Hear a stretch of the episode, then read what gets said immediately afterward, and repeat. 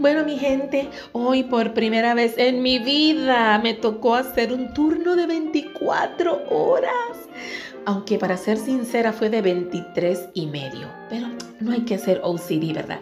Miren, 24 horitas, uno detrás del otro. Y yo dije, bueno, Mabel, tú vas a tener que ir como con tu santa calma, buscar la forma de no explotarte mucho.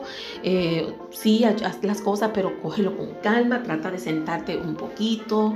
No, porque es que yo soy como hiperactiva y empiezo, ¿qué hago? Voy, voy, voy. Ay, no. Yo dije 24 horas, tengo que aguantar.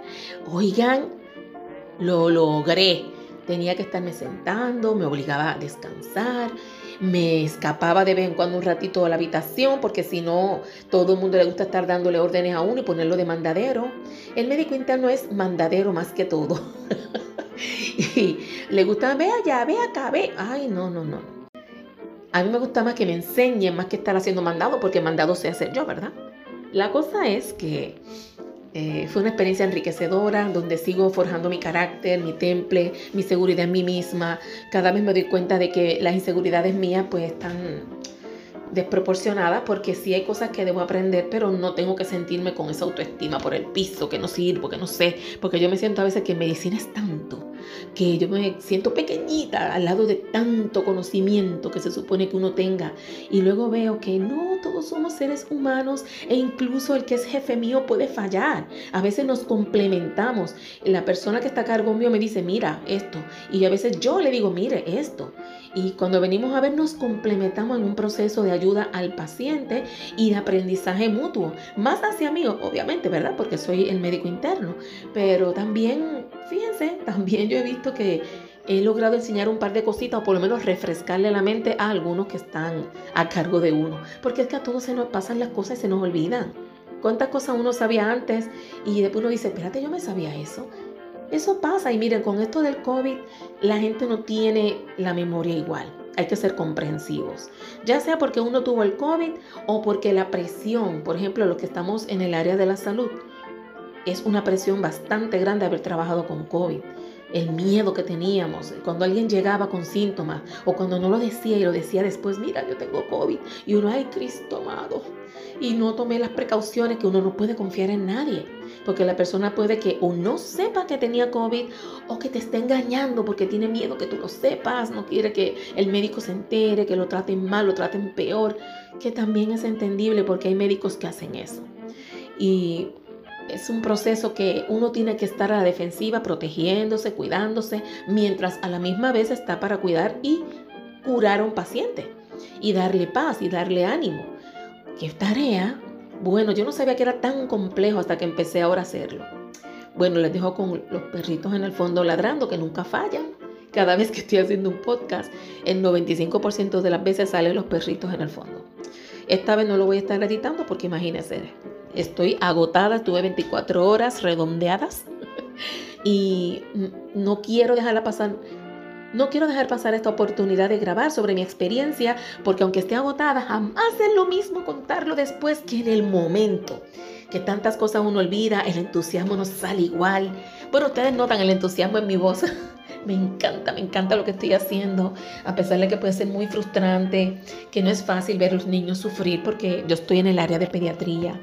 Y ahí me dio una pena porque me tocó sacarle una muestra de sangre, eh, una glucosa, una glicemia a un niño. Ese niño, desde que yo dije la palabra muestra hasta que yo me fui de la habitación, eso fue a llanto tendido, el pobrecito. Y me da tanta pena que les haya tocado sufrir tantas cositas desde niños. Y no hay nada que uno pueda hacer que no sea endurecerse y hacer su trabajo. Endurecerse en el sentido de que no dejar que eso afecte a uno, tampoco es uno ser repugnante ni nada de eso. Pero no permitir que uno se eche a llorar a una esquina también. Porque imagínese, después que lo atiendo a él, tengo que atender a otro más. Y tiene que aprender mucho uno de autocontrol en los sentimientos. Ahí es que estoy desarrollando mi inteligencia emocional. Para las personas que tenemos problemas con depresión y eso, es un poquito difícil porque las emociones están exacerbadas, no están como, no es eutimia, que es lo que se conoce como un ánimo templado, que está normal, sino que uno está de un lado, no se siente en su mejor ánimo. Y la tendencia es a tener inseguridades, a sentirse mal, sentirse temeroso, inseguro, que si alguien sale con algo, pues uno se lo quiere comer vivo porque uno está muy tenso. También hay ansiedades. Pero me di cuenta que yo puedo, yo puedo con Cristo por delante, yo puedo lograr mis cosas y no tener complejos, no tener miedo. Si es algo malo, espéralo. Si es algo bueno, el silencio es el, el que te guía. Aunque a veces hay gente que no te dice nada para que no te sientas mal también. Pero bueno, es una cosa que estaba viendo un video en TikTok. Porque TikTok, aparte de ser divertido, también se aprende mucho. Otro mensaje no pagado. y si usted busca a quién seguir que sea, eh, que valga la pena el contenido, mezclado con también contenidos que den risa, porque la risa es necesaria, mi gente, es necesaria, hay que reírse pero que también aquellos que muestran, enseñan cosas, que son psicólogos, que son personas experimentadas, que son coach. A mí me encanta, porque uno dijo que en todo momento uno tiene que buscar aquello que te suma, aquello que te hace aprender, sentirte bien, que cuando tú sales de ahí, sales mejor que como estabas, ya sea porque aprendiste algo o porque esa persona te hizo sentir bien por lo menos en el campo de la salud, acá en medicina, muchas veces el aprendizaje y sentirse bien nos van de la mano, porque hay una costumbre de regañar mucho al que está aprendiendo, porque como está trabajando con vidas humanas, pues tratan de ser bastante estrictos con eso. El proceso de enseñanza es algo que es muy válido, muy bonito aprender, saber hacer las cosas bien, importante. Así que, pues sí, es algo que aprendí ahora con estas 24 horas Aprendí que el sistema de algunos de estar con la regañadera, pues es la forma que tienen de enseñar y aprender a no tomarlo personal, que ese es su estilo. Y yo lo respeto, me gusta, para nada, me incomoda muchísimo. Pero yo prefiero mil veces aprender a hacer algo bien que la incomodidad y la molestia que me causa. Y así debemos ser ser personas que nos alegre aprender, nos alegre crecer, no tomar las cosas personal. Cuando yo estoy en depresión, todo lo tomo personal. Todo lo veo como una indirecta, todo lo veo como es por mí que lo dice, lo dijo por esto, lo dijo por lo otro. Y hay que aprender que no, esa es la depresión hablando, la autoestima baja, la inseguridad, la ansiedad que acompaña a la depresión. Estas 24 horas me ayudaron muchísimo a crecer como médico, como persona, Miren, me siento ay, muy contenta con mi experiencia.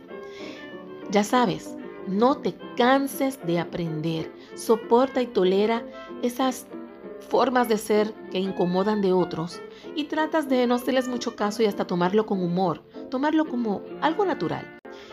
Ya saben, cuando alguien te da un consejo, escúchale, aunque no te guste mucho su estilo.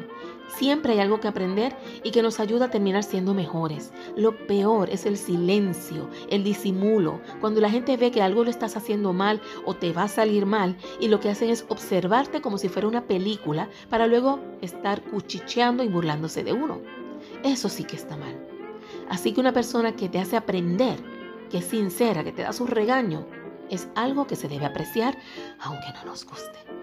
Gracias por escucharme, comparte, sigue tus sueños, no te quedes estancado, no tengas miedo, no sientas que estás viejo, que eres tonto, que eres bruto o bruta, que no sabes mucho, que no, que no tienes mucho dinero, no pienses nada de eso. Las cosas pueden ir apareciendo, no va a ser fácil, no te estoy diciendo eso, no va a ser para nada fácil, pero no va a ser imposible.